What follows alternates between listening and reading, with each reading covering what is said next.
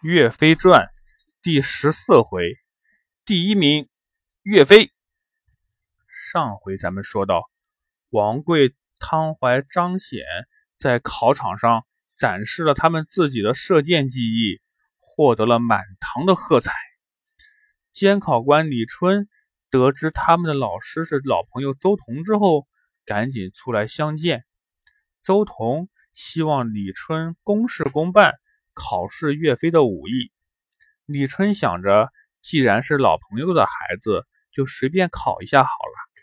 不管怎么样，都会给岳飞通过的。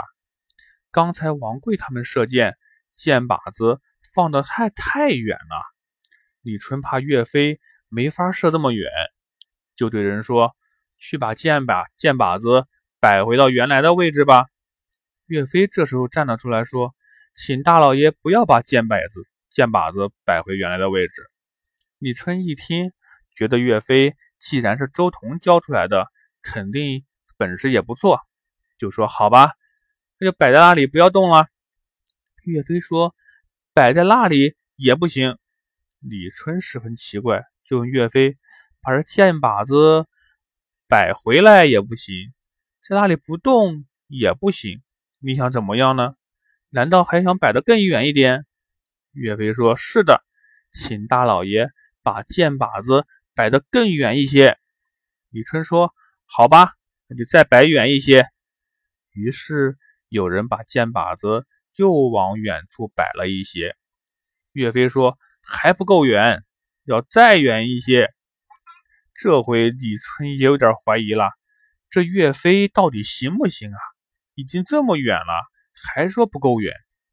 他就问周同。岳飞射箭到底能射多远呀？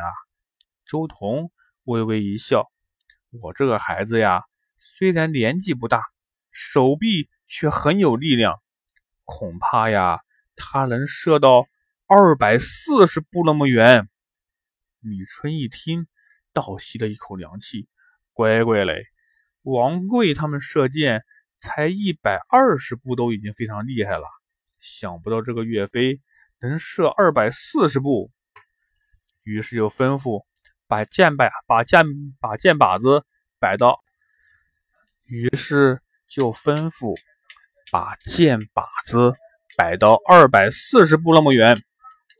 小朋友们，岳飞从小刻苦训练，一天也不偷懒儿，所以啊，武功高强，能拉得动三百多斤的弓箭。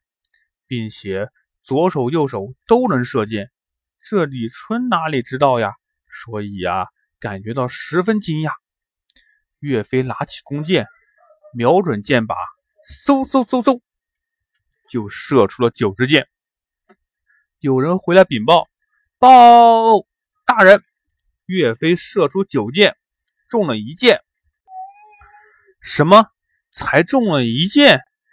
这个岳飞力气倒是不小，可是射的不准啊！李春暗暗的为岳飞惋惜。周同不慌不忙的问：“你看清楚了吗？”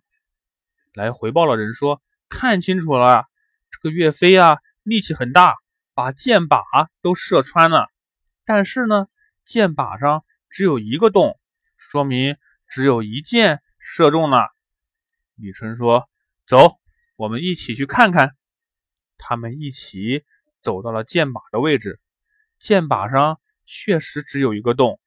可是啊，再看看地上，九支箭像被绳子捆好了似的，挨得紧紧的，一起啊扎在了泥土里。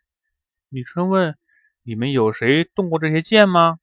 在场的人说：“没有。”李春笑了，他说。我宣布，这次射箭比赛第一名岳飞。为什么箭靶上明明只有一个洞，考官却大声宣布岳飞得了第一名啊？李春不慌不忙地解释说：“你们看，岳飞从那么远的地方把箭射过来，如果没有射中箭靶，箭……”肯定在地上散落的到处都是。可是呢，现在呀，这些箭在地上是集中在一起的，这说明这九支箭全部都射中了箭靶。至于为什么只有一个洞，嘿嘿，那是因为啊，岳飞射的太准了，这九支箭全是从一个洞里穿过来的。大家听了，这才恍然大悟，整个考场一片欢呼之声。岳飞，岳飞，岳飞，岳飞！李春显然也是十分激动，终于为国家找到了人才呀！这次考试太有收获了。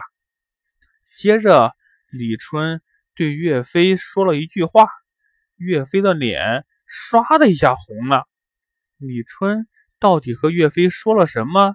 岳飞的脸怎么红了呢？小朋友们，咱们啊，下回再说。